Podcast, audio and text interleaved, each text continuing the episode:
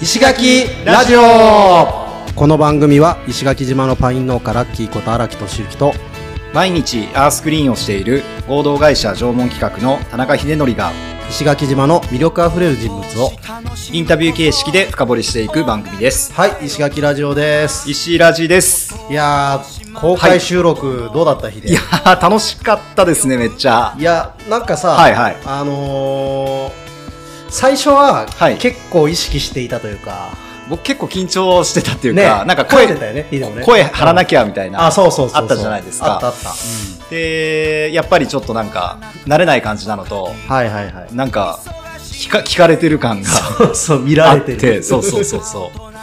うだいぶ噛んじゃいましたけどね ねそうそう。でもためっちゃ楽しかったですね。よかったねなんか、うんうんまた安倍さんがさうんうん。お話が上手そうですね。あやっぱりいろんなとこでね。で、上手だし、深いし、そうなんか貫いてるし。そうそうでもさ なんうかんすごい、なんちゅうのかな、この、うんうん下ネタ的なとこも結構入れてくるし、まあラジオだからっていうね。すももちろんそれもあるんですけどなんかやっぱ人としてはい。すごいなんか正直な人だな、この人はっていうはいはいはい はいは感じがすごいした、い。いや、そうですね。裏表がないというかね。裏表ないなんか、ううんん気持ちいいそう。本当に生きてるっていう そうそう感じ。あの配信の中でもさ、はい。あの人たらしなとこあったねあのああ、ね、おじさんたちにね。飲み屋飲み屋に行って。えーはいは いはいはい。お金ないけど飲み屋行っておごってもらうってうんいうう、んうんうん。でなんかほらああいうことしてる人だから、うんうん俺はてっきり自分の話をすごいしてると思ってたよね飲み屋であそのその場でねおそうそうそう、あのーうん面白い話をするからそう代わりに代わりにおごってもらってるはいはいはいはいっていう印象だったんだけど聞くだけって言いました聞くもんねだけって言ってたもんねまあ聞く力のいねなんかものすごいそう最上位じゃないけど、まあ、うはいちらのだいぶ上を行ってるんだろうなってういうん感じがして、そうそうそうそうまあでもやっぱにあのぐらいの魅力があって、うんうんやっぱあんだけお金を募れていやーなかなかねクラウドファンディングやって何千い1200万とか、 1200あのー集まらないと思うんですよね集まんないよっぽどその、なんだろうよっぽどですよねだかしらかもほら、うんなんか本当個人のプロジェクトじゃんあれってそのそう会社で何かとかそうそううんうんこううんすごいさなんか大きいうん事業とかではないじゃない、まあリターンがあるとかでもないしそうだよね本当に本当に応援ですもんね、応援、うん、まあリターン多少はね、うんなんかいろいろあったけどあるはあるけど、うんでもお応援的な要素がめっちゃ強いですもんね。いやなんか体一つというかうんいやなんかねあの生き様という か覚悟というか、そうねうんやっなんだろうなやっぱあれだけのことはできる人ってやっぱああいう、うなんだろう突き抜けたこう素直さとうんうんうんかやっおおらかさみたいなものはやっぱあるよなと思って。ぱり応援をもらうっていうところでうんあるんでしょうねその、はいい、はろいろあって今今のスタイルにもなってるのかなっていう、い、でもさやっぱりうん日でもも来たかもしれないけどなんかうん名刺交換した人につうんって、うんうんあのもうすぐハガキ来たよ来ました来ねましたそこ来たよねびっ しりあなのんかメッセ書ーいジてあってねそうそう書いてくれてうん絵てはがきをさ、 30万ぐらい使うって言ってましたもん言ねってた年間うのん年間で、うんはがき代で、うんいややっぱああいうとこだなと思っていや僕ももういつの頃からか年賀状とかねやめましたしなんかそうそう時代的にはそっちに行ってるじゃないもうすそうでそにうそうそうもうもういいんじゃないとかいう感じになってるけど、うんやっぱかたくなにああやって、うんうんこうねうん貫いているとこねろ、そうですよねもちろんみんながそれをやれっていうわけじゃないんだうけんど、うんうんまあ、だからこそ、うんすそのお金が集,、ま、集められるし、うんうんそういう冒険家プロとしての冒険家という職業を、うんあの成り立たせることができるんだなっていううんうんふうにね、うんそうです ね本当に本当にうんねいやー本当にあのー翌日翌々日かはいはいあの一緒にアースクリああスーンクリーンねねうん、行けてはいはいはいすごいいいあのー体験というか出会いというかそうねねうんあのー良かったですそう自分の中でなんはかこうひ一人こう、うんうん安倍さんという人間像ができたことで、そうそうそうそうなそんうかすごい広がった気がするんだよね、うん、そう初めてのね、うんあのータイプの人だった俺はでした自分も、うん、いやいや、やっぱ面白いね、石垣ラジオ。そうですね。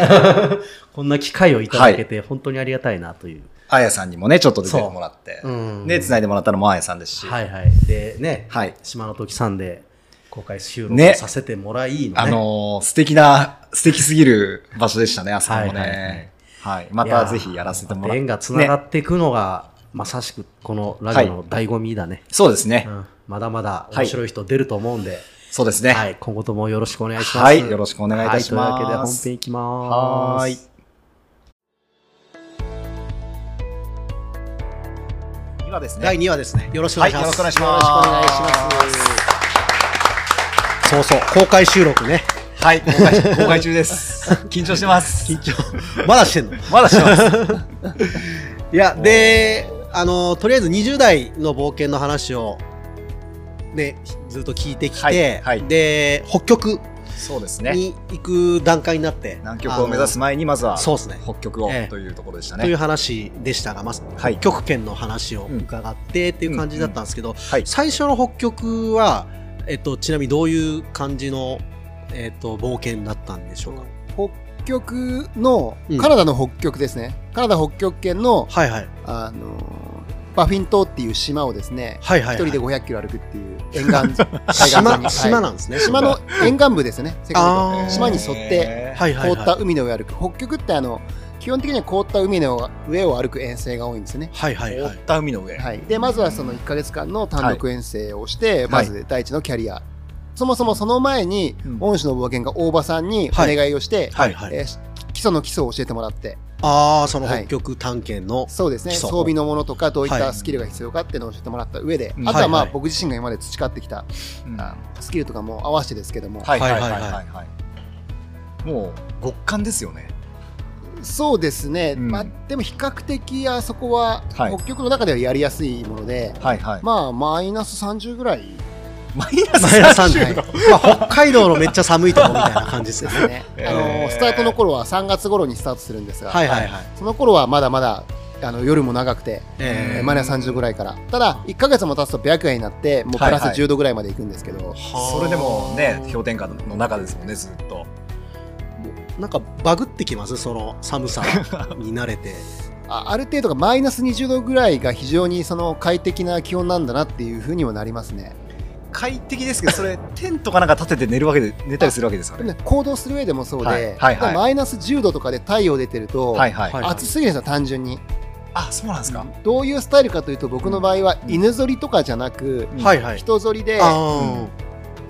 1ヶ月分の食料や燃料とかテントを積んだ重いそり引っ張って僕が歩ご自身くでであ引っ張るんですよね。そうなので、うん運動量が相当大きいから、はいはいはいはあい。の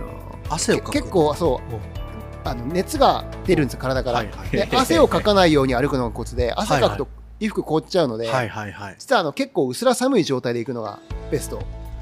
そうなんですね、はいちょっと寒いぐらいで、そうですそうです汗かかないぐらい汗かかないでのがいいすごいな。いや百何十キロとかあるんですよね、それが。そうですねまあ、うん駆け出しの北極駆け出しの頃は、はいはいソリの重さ70キロとかでしたけど70キロ。はいはいえー今やってるやつはもうあの130キロとかえーすごいなえー、でも70キロでも、それで一日何キロぐらい歩くすごいルートによるとしか言えないですね、うん進めなければ10キロだし進める、進むんだったら30キロとか行きますし、本当に雪の状態とソリの重さで大幅に変わってくる、あとは氷がたまにそのプレッシャーリッチとか乱氷帯っていう氷と氷が追い重なって数メートルの山を作ることがあってそういった事態を乗り越えていくときなんかはすごい時間がかかりますし、うわー過酷だ なそれは結構な山なんです か、そのプレッシャー。まあ数メートル程度ですけど、うん重いソリを引っ張ってそれがもうですよね何キロもですよ続ねく丘を越えるみたいな。超えながら何回もそれが小さい丘を何回もはい何回も続くと なると登り降りするまあ、やっぱ結構しんどいですね、いやーえでそその時はちなみにあのもうスポンサーみたいのをあそうですねつけ始めてましたねうんそれどういう感じで売り込んだりっていうか初めはあと、まあ、そういった経験も僕あの会社入ったこともないんで社会人経験とかそういった一般的な常識があんまないはいはいでどうやっていいか分かんなかったんで、えあのなんか指揮法とか見て、とりあえず手紙書きましたね、いろんな式を見て手紙書いた。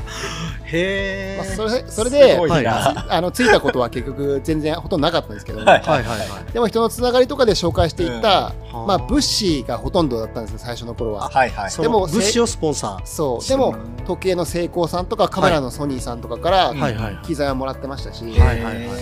あとアウトドアメーカーさんとかからは、うんあの装備品とかをいただいたりとか、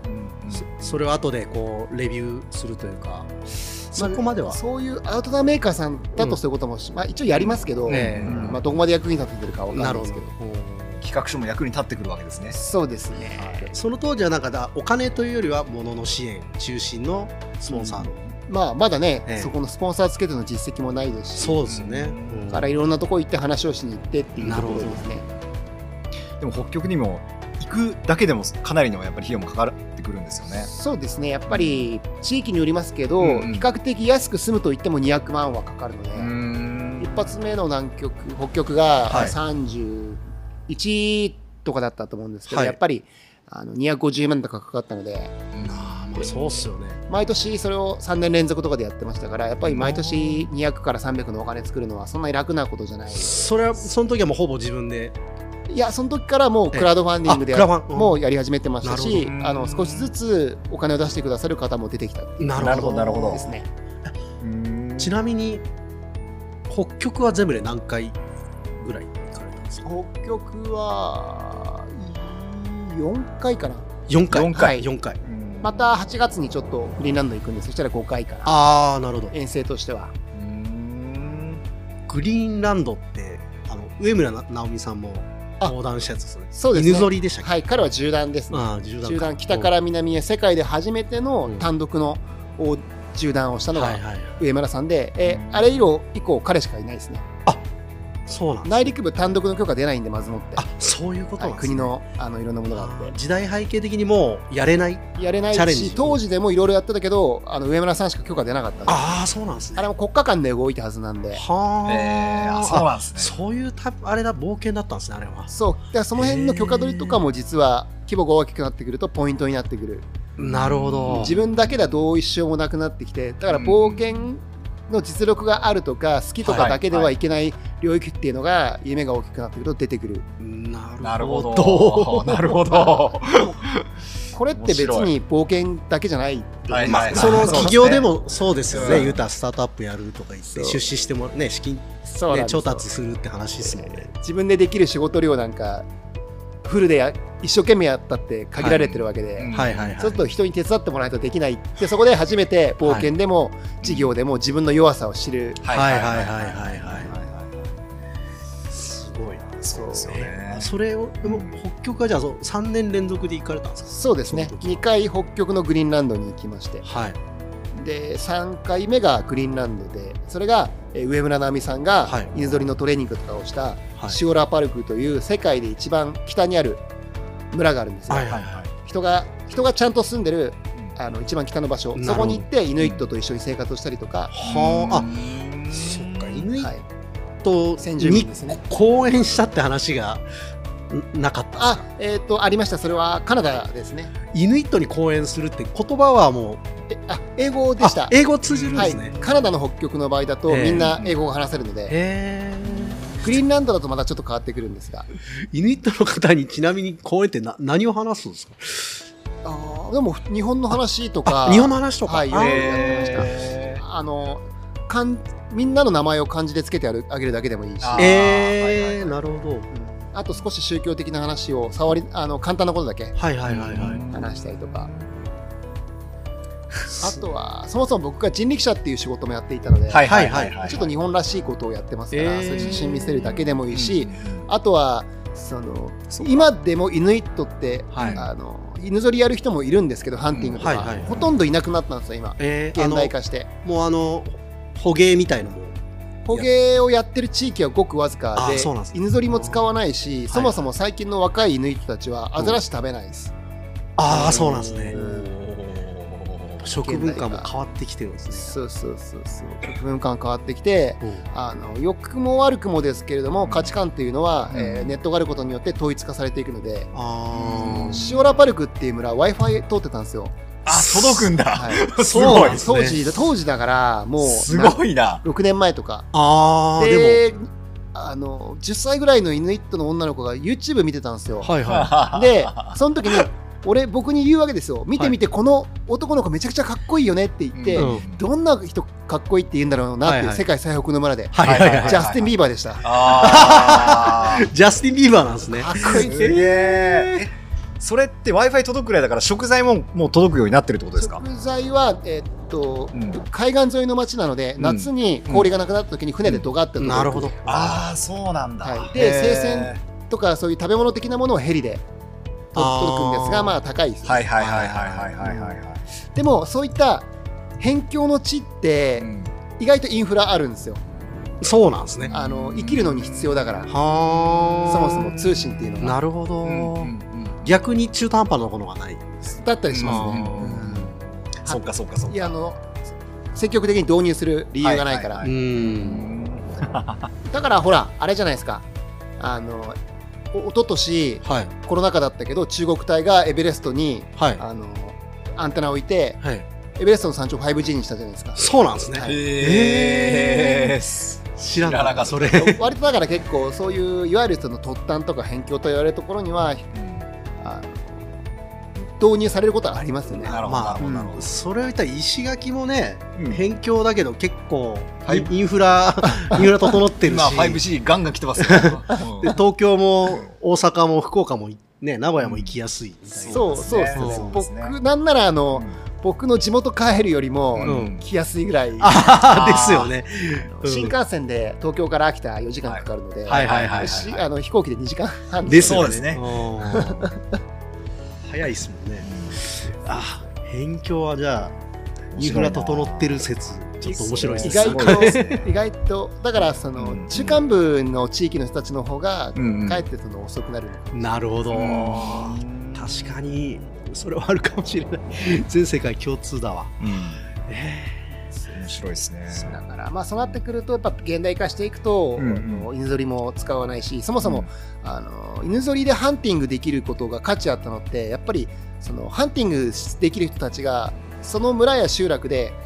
あの圧倒的に偉かったから、うん、はいはいはいうんうんうん僕現代で言えば、まあ、代表的なのは収入が高い人が、まあ、偉いと言われることが多い、はいはいはいまあ、そうとも限らないですけども、うだから昔はやっぱりその価値観的にはたくさん獲物を捕まえてくれる人がかっこよくてモテた、ーうんでもそれは現代化していくとそうではなくなってくる、じゃああの次世代の子供たちというのは、うんハンターになるよりも、うんあの YouTuber とか。まあ、YouTuber だったりと YouTuber はかすごいあの教育を受けて、うんはいはいえー都市部に働きあなるほどはいはいに出ましょうかとか、うんということになっていく。なんかでも、それってあれっすよね。こう、僕らは、なんだ、昔のままであってほしいっていう勝手なあー押し付けみたいのも、もしかしたらあるかもしれないですよね。それはそうなんですよね、うんあの昔のままであってほしいっていう、うん僕らは現代の非常に快適な中でいながら、うそういう人たちにはそのままでいてほしいっていうのは、うん非常にあの僕ら文明人の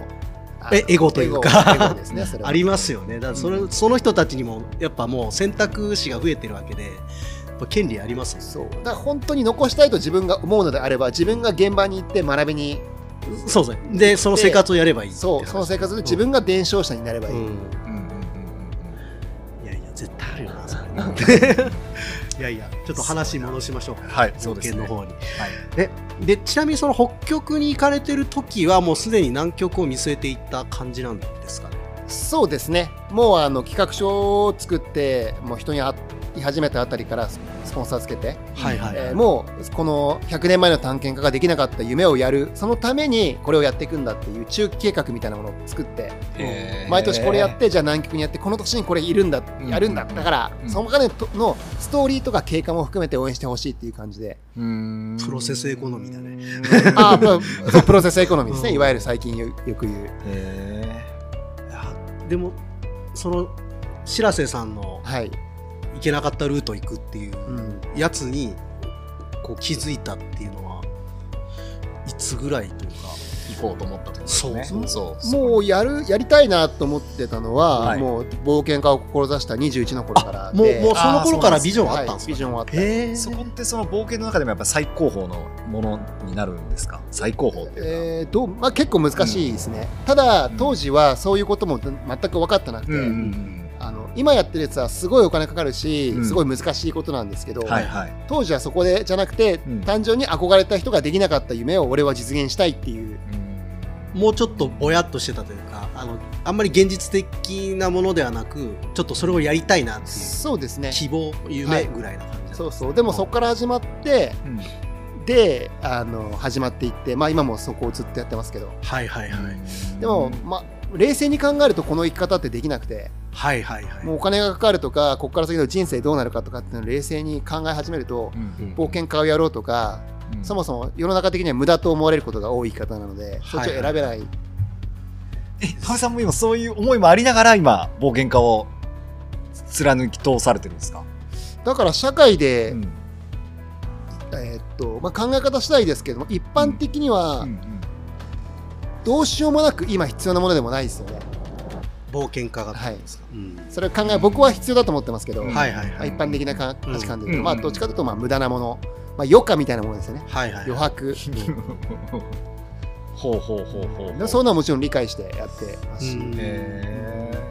でもしかしながら冒険家っていうのはうん先進国にしかいなくて、ーこれはあーそうなんですね。音楽やうんアートやうんスポーツもそうで、うんうんうんはあの食うか食わないかの国にはそんなものはできないんですいよ、はいはいはいはい。はいはいはい。初めて食えるようになってもっと冒険であれば自分たちが食えるようになってさらにじゃあ領土を獲得しようとか、うんもっと人間の可能性を試そうっていうところで冒険や探検というものが生まれてくるうんそもそもはそうですよね。そうエベレストにどこの国が一番早く登るかみたいなそうでとすころねから始まったりしてますもんね。あれは登山家たちは当然自分たちが世界一番世界で一高いところに世界でうん最初に登りたいってはいはいいはうい欲求があっうんはいてはいそのために国家を利用してるんですあれはそうそう最初は軍隊でしたもんね。そうなんです、うん領土獲得うーん。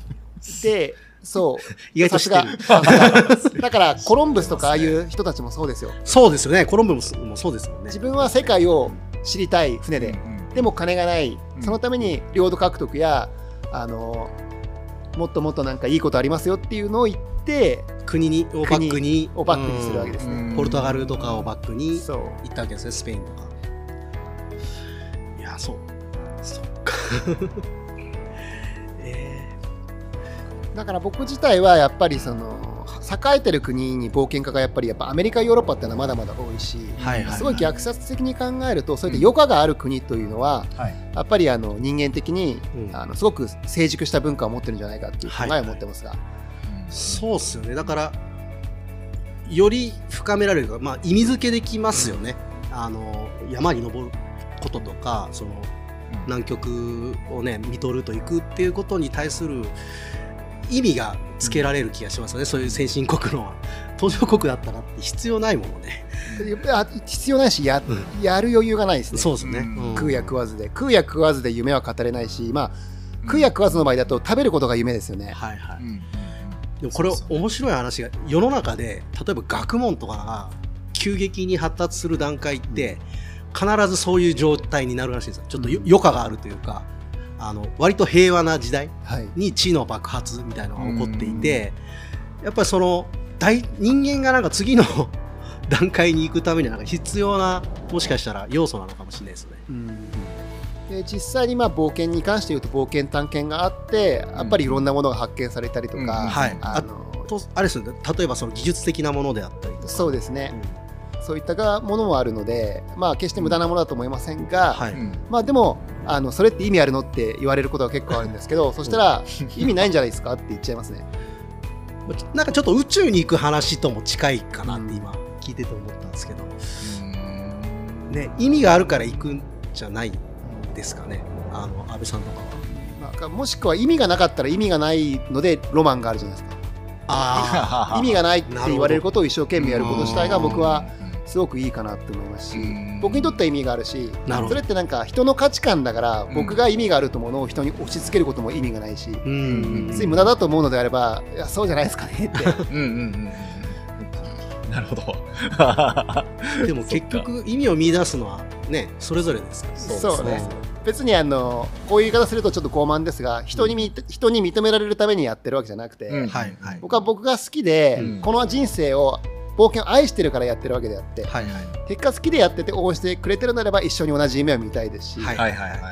あのそうじゃないんであれば別にそこに対して戦う必要も ないはいはいですよね別に敵じゃないですもんね敵じゃない考え方が違うってだけですね価値観うんうんなんかね結構なんかこういういろんな哲学的なことも冒険しながらそれこそ僕一人で冒険しているので、はいはい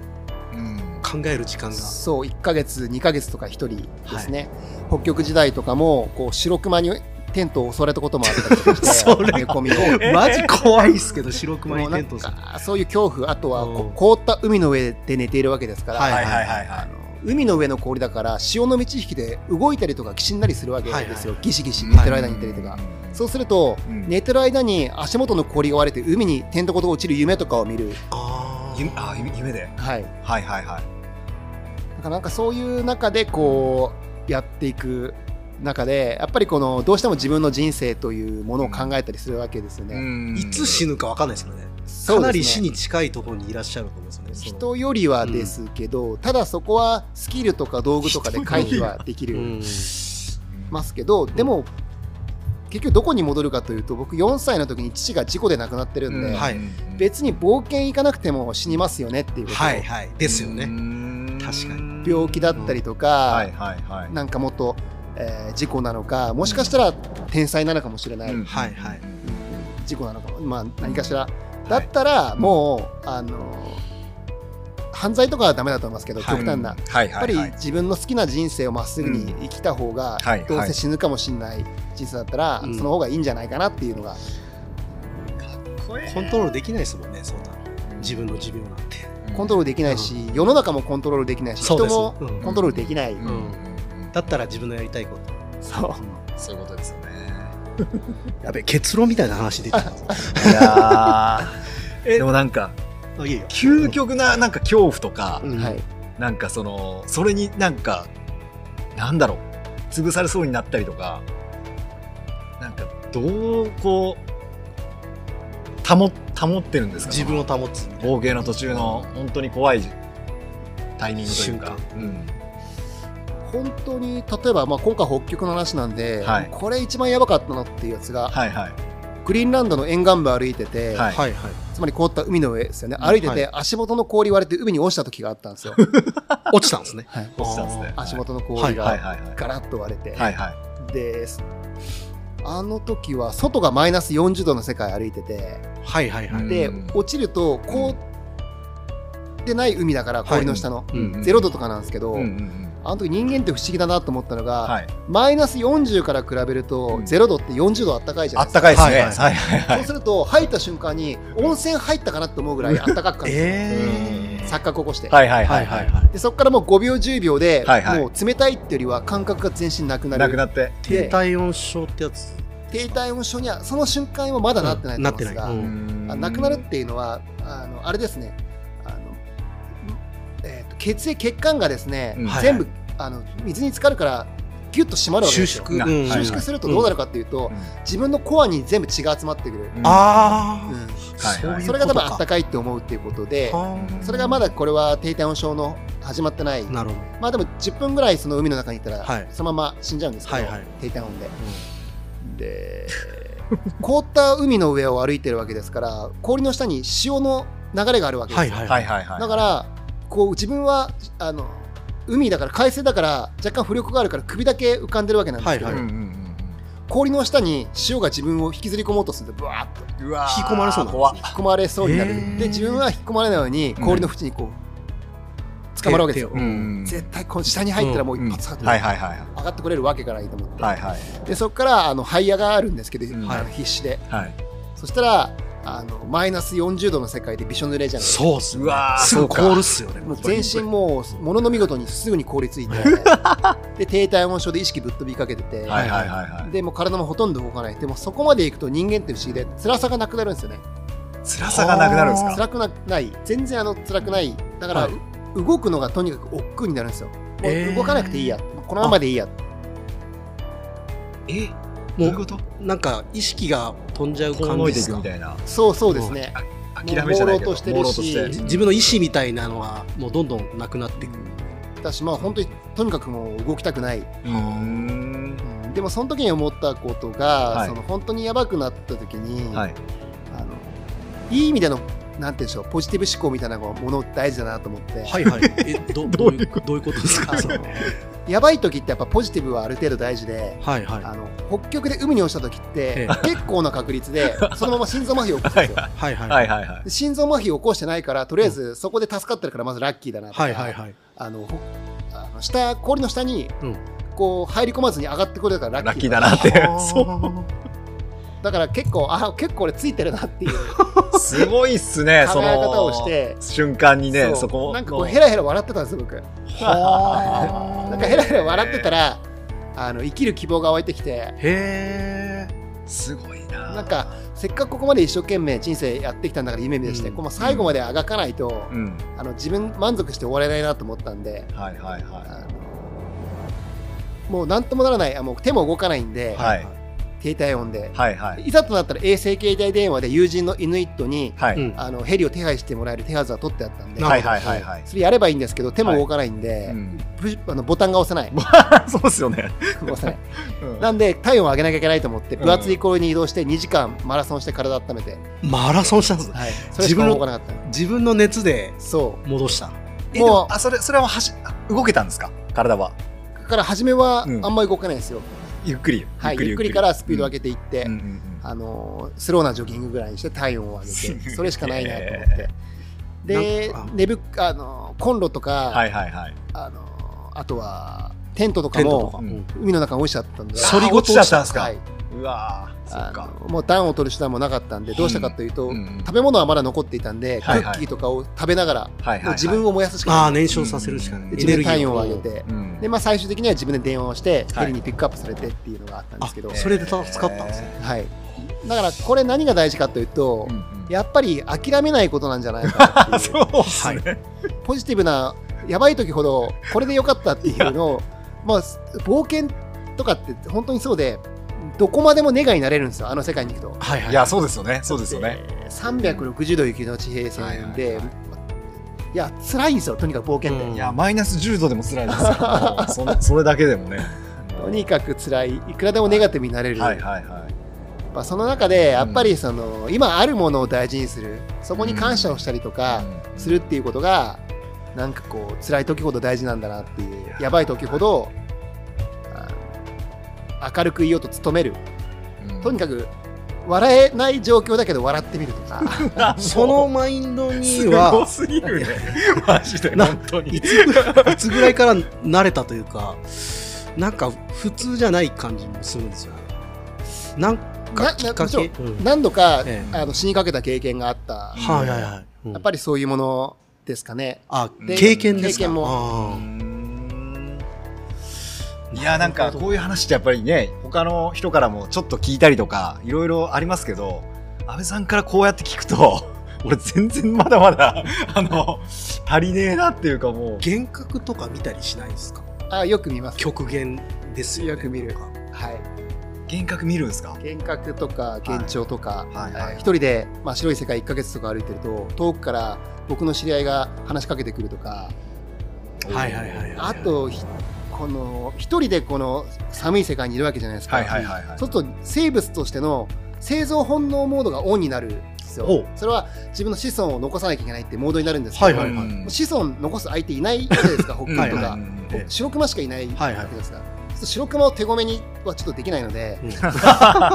時に何が起こるかというとすごくあの陰夢とかを見るわけですよほテントとかでこううん寝てると、もう雪女がやってきてめちゃくちゃに襲われる夢とか見たりとかえー しますねマジっすかうわそうなん極限だだとそうなるんだそうだからあのへー物語の雪女とかって僕とかみたいなはいはい状況に陥ったそれは僕は能動的にその場所に行ってますけど仕方なく山の中で迷った人たちがやっぱ同じように生存本能がオンになってそう見た幻覚でたまたま生き返生き残って帰ってきて俺雪女に会ったぜっていそうでしょうねなんかねいやなんかその話聞いて確るかに冬あのマタギとかのはい伝承聞いてても山の神様ってあの仕込めっつって不細工な女の人がやってるみたいなイメージがなんかそういう伝承があったりとかして、はい、やっぱその極限寒いとこではなんかそういうものを見る ん人間はもしかしたらそういうのを見るんですかねなんか多分そういうのが働くんでしょうねそれが雪女とかそうそういうものに変わってる可能性確かにあるかもしれないですね。だからあの幻覚幻聴よく見るこれ僕だけじゃなくて結構エクストリームなスポーツやってる方レースやってる方、はいはいはいあるあるだと思うんですねええそうなんだ面白い。僕の仲間にですね、 はいあのアドベンチャーレースっていうレースがあって、はいはアドいベンチャーレースまあはい、1週間、2週間かけて、うんあのほぼ不眠不休みたいな状態でレースをするものがあって、えーレジェンドのはいあのレーサーで田中雅人っていう人がいるんですけど、はいはいまあ、僕も仲いい方で、その方が、あの自分のチームメンバーにええ幻覚を、あ体調、今、幻覚見えてますって言うらしくて、そうすると、その体調は、あ出たかって、それは楽しめって言うらしい。すごい、えーマインドがやっぱそっちなんだ。すごいですねそのだからそれもなんかあの楽しむぐらいいあでもやっぱいいんじゃ極ない限です状態では結構あるあるなんですねじゃあそれは。やでもね結構やっぱ雪女に襲われる夢とか見ると得した感ああって、マジっすかバグってる。あそのその旅中にねあの冒険中にですねあはいまあああとーそっか帰ってくれば全部ネタですし、はいまあそうですよはいねはいはいはい確かにそれはあるかもしれない。ね、いやなーかなか雪女に会強っ烈だなたことある人はあんまり僕もリアルでは会ってないですけどあ そうっすよあね。リアルであったんでもないですいねや、まあ、妄想でね。妄想とか幻覚のレベルなんで、いやー面面白白いいですねめちゃくちゃ面白いな。えーそっか危ない経験も聞いてでそうで南極はあれですよねもう1回は行かれたんですよね。そうですねははい。過去に2回行ってましてあ2回、うんん。二回目はこの前の1月にはい戻ってきたやつで,、はいはいで3年前には、はいえー日本人初のルートで南極の海岸から南極点までの約 900km をはいはい約2ヶ月かけて一人で900完全に一人ですねへで歩いたっていうのは実績としてあります、ー。おーすごい。えそれはその最終目的の冒険ではなかったんです練か。練習みたいな練習実あ際練あ習ー練習あなはんい、あの僕今チャレンジしてるルートがすごく難しいルートですね。で許可取りとかもしかも結構大変だったりとかして、はいはいでそこ。で一度もその実績がない北極であったって南極はまた違う場所なんで、はいはいはい。そこでうんその一番の夢を叶えるために別のルートでまずは実績を作るっていうので、はいあのやったやつですねそれは、ううんんだってすごい難しいことやるって言ってるのにお近しいことをやってないやつだったらうん信頼できないじゃないですか、そうですねやっぱいきなりそうそう、ね100億売り上げ上げるって言ってるやつが10億の売り上げ1回もやったことなかったら、はいはいはいまあ、ちょっと信頼できないですよでねきないっすよね、なんか許可出した側も責任をねそう問われるわけだから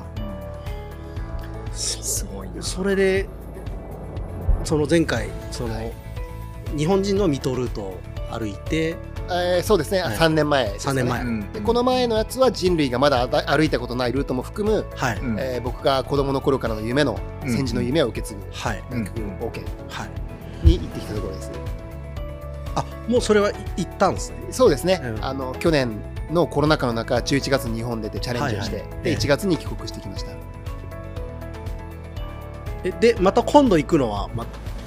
今度行くのが、その引き続きみたいなやつで、はい実はこの前の南極のやつはは、い途中で撤退で帰ってきたものなんで、そうなんですねはいうん。まあだから結構コロナ禍の中、はいはいあの時お金も7000万ぐらい集めて、 7000万。はい7000万飛行機チャーターではいはいはいはい6000万ぐらいかかったので、あ飛行機代だけ6000万ですかそううなんです、そうなんですよ。わーすで、ごい許可取りとかもいろいろやって、はいもう人生最大のチャレンジで、はいはいはいコロナ禍の中なんとか行って、はいはい、えー撤退で終わってきたんで人生最高の最大の挑戦で、うん、えー最大の失敗をするっていう非常にこう無様な結末で帰ってきたへえそうだったんですね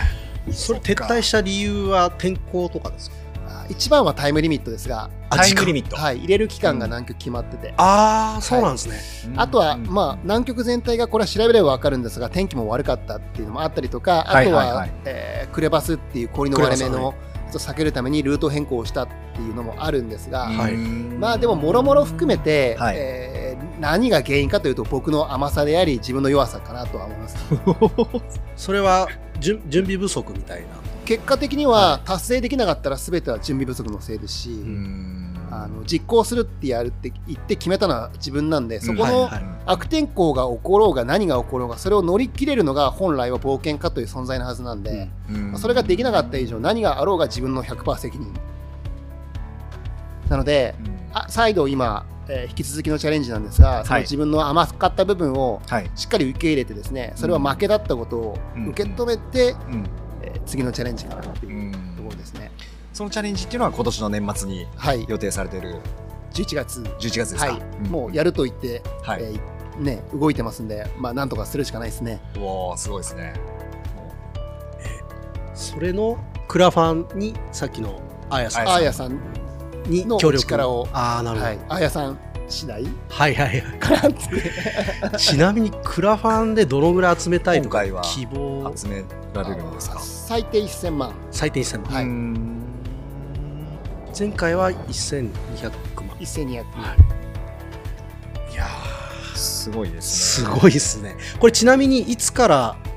とかいうのはえーまだ決めてませんが、いまだここ、あーやさんと打ち合わせもしてないんですが、なるほ気ど持ち的には、あー8月頭からは、まあ、確実にやってなきゃいけないかなって思うんですけど、クラウドファンディングをはいあ、うんうんでうんまそっかあそう安で倍すさんね逆算すると、的にはまずそこうんをその前回到達できなかったところになんとかそうですね、それは南極点なんですが、南極点、はいうんまあ、引き続きという形で、はいえーやっていきやりたいなっていうのが、えー僕自身が本当にやりたいと思ってることなんで、はいまあ、ある意味自分のやりたいことにわがままにはいやらせていただこうかなと思ってますね。なるほど僕的にはなんかその後を聞きたいというかそのずっと描いてきた目標じゃないですか、はいそのはいはいはい南極点到達、はいそのうん白瀬さんのルートで、うんうんそれが終わった後みたいのはまだ何も白紙みたいな感じなんですねなんとなくはありますよ。あの、今でも子供たち連れて夏三陸海岸を歩いたりとか、はいはいは冒い険は学校やりたいとか、いはいまあ他の冒険のプランもありますが、ええうんでも正直なところ全部わかんなくて、ああまだ、うんそう結局のところ何がやりたいかっていうと、う ん20年近くかけて追いかけてきた夢が叶った瞬間に、はいはい何が見えるか何を感じるかを知りたいから行くんですよなるほどそっかだから到達した時に何が分かるか感じ何がを感じるか分かってたらはい、うん行く理由がないですねわからないから行くんですね分からない知りたいからそれを知りたい、うん知りたい何を感じるのか、はいそして僕ができることは、うん自分の生涯かけてきた夢が叶った瞬間にうん何が見えるかをお伝えしたいっていうことだけなのではいはい僕は物でお返しはできないなるほどすごいそこへーそっかそこを共有というかまあ自分なりの答えみたいのを伝えたいっていう気持ちが支援してくれた人たちにっていう感じですそうですね、うんなんで応援してくれた方は、えー一般のその遠くで見てる人よりもより近い位置ではいその同じ感情を分かち合えるんじゃないかなっていう、うんそうですなるねこれって今そのか今度その11月から冒険行かれるじゃないですかその冒険の様子っていうのは逐一見れるようになってたりするんですするんですか SNS で見れるようにはしてありますね、なるほどなるほど一応遅いんですけど、はい衛星携帯で電波飛ばせるので、はいはいはいはいえー僕は見れないんですが皆さんは毎日の GPS ポジションと、はいあとは、えー写真と日記は見れます、なるほど、へーそちなみにそういうこう同時進行的に配信していくというのは初めてのことでなくてもうずっとされているまそうですね比較的やってますねううんあそれのリアクションというかやっぱ大きいですかうんそうですねやっぱりその活動を見て毎日見ることで僕うんも安倍さんも頑張ってるから自分も今頑張ってますって気持ちになってくださる方多いですし、はいはいはいはいまあ、それ以外にもその南極とかっていう皆さんが本来関わるはずがない世界を少し覗き見るっていう、うんうんあのところを一緒に分かち合えるだけでもみんなを違う世界に感覚的に冒険に連れて行ってるので、はいはいはいすごく僕は意義があるかな個人的にはですがそれに価値を感じるかどうかは人それぞれそうですねですなでもまあ僕はいい時代だなと思うんですけどそういうのをこう安倍さんのこの目線みたいなものをまあもちろん肌感覚的には全然伝わってこないですけどうん少なくとも風景とか、うんうんその歩いてる距離とか、うんそういうものから想像することができるじゃないですか、うんなんか自分の知らないところをあの教えてもらっている感じとかってすごいいいなって思うし、うんそうですね。もうそっから何かあれですかねみんなもらうものがきっとあるんでしょうねだから応援うんうんするんだろうな、星野道夫さんっていう写真家ご存知ではすいか、もちろんがの言葉で正確な言葉じゃないんですけど、は彼もアラスカとかで写真を撮っていて、はいこうざっくりしたこういう言葉今日本に自分がいる時もあの鹿の大群とかはいミュースとかが、あの大群でアラスカで今歩いている、はいはいそれを想像するだけで人生って豊かになるっていう言葉を残していて、はいはいはいなんかもしあの同じような感じで日常生活を過ごしてる中あの僕も南極に行くのではいはいあのすごい遠い中で一生同じようにじこの空の下で違う時を過ごしてるっていう風に感じるだけでも、はい人生って僕はすごく豊かになるんじゃないかなとは思うんですけどね。なりますよねうん想像力が、うんちなみにそれあれ旅をする気かなあその通りですさすがです、うん本はねあれ名著ですよね。名著です名著ですめちゃめちゃいいんで読んでほし詳いし いな。いやーすごいな。そっか。じゃあなんかそのチャレンジだね今ね、うん阿部さんその今度のチャレンジで、うんその達成した時にどう感じるかを伝えていきたいとおっしゃられたじゃないですかなんかこういう風に感じるかなとか今想像ってできたりするんですか個人的には泣きたいかな。泣きたい おおなぜなら僕は今まで、冒険の目標を達成して泣いたことが一度もないし嬉しいっていう感じもあんまなないので達成していろいろ今までやってこられたってそその時々の目標を達成してもそうそういう感じだったんですか歓喜というよりはもうはい次の目標、全部だから過程なんですよ今までのそうっすよねプロセスっすよねうそう結局そのプロセスであってその全てのプロセスは今やってる100年前の先人がうん成し得なかった夢を受け継いで100年後の今実現するというところのはい全てプロセス1回目の南極点到達うんもうんうんうんうんなのですげえ全部だから着いた着く前ぐらいもう着くって分かるじゃないですか、はいはいはいはい長い、い冒険で2ヶ月とかかけてたら、はいはいはい23日前ぐらいにももうこれはうんよっぽどじゃない限りいけると、はいはいはいそうするともう次のことを考えていてうんほうほうほうじゃあやっぱり一番の目標を実現するためにこれが終わったらこう動いていかなきゃもしくは動いていきたいとなるとゴールに着いた瞬間に感動はないわけですある意味そうっすねもうすごいなゴールがではまだ先にありますから通過点ですもんねそう通過点というかそう着いた瞬間にもう過去になっちゃってるから、うんその時の目標っていうのは、うんだからこそこのそこまでやってきた夢が叶った瞬間にうんうんやっぱり過去にないぐらいとか一回も泣いたことないのでもう達成してあうのん涙が出たらいいなってなるほど。 まあ、わかんないですよね。言ってみないいとね。やうんー出してくださいもうそうなんすねすごいざっくり、ざざっくりいろいろ聞いてきましたけど。はいすごいなすごいしかない、うん、言まあ、 言葉がない。い葉が ない言葉がないもう本当だにけども本当にや、でも本当、こうやって今日、安倍さんのの話を、はいはあいの、直接お伺いできたはことが、なんかまあ、僕ら的にはすごい、なんか意味がありそうな気が、今はしてますね。いやーもう本当にこんな間近でねうん。すごいその安倍さんのこの冒険を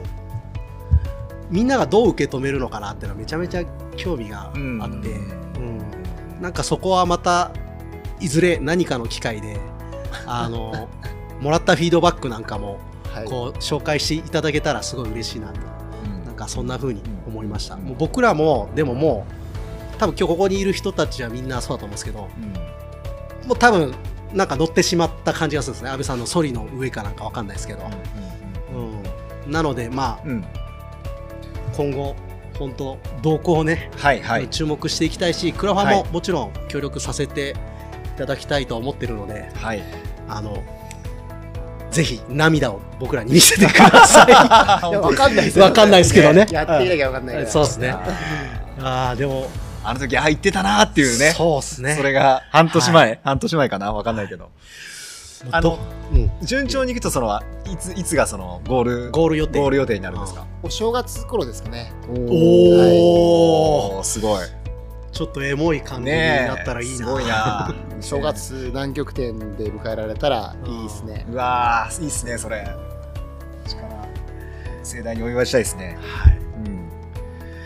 ん。いやーもうどうあっていいかわかんないんではい。とりあえずあの、はい。まあ、安倍さんのお話を聞くという第2部はここで終わりたいと思います。はい。はい、ありがとうございました。ありがとうございましありがとうございました。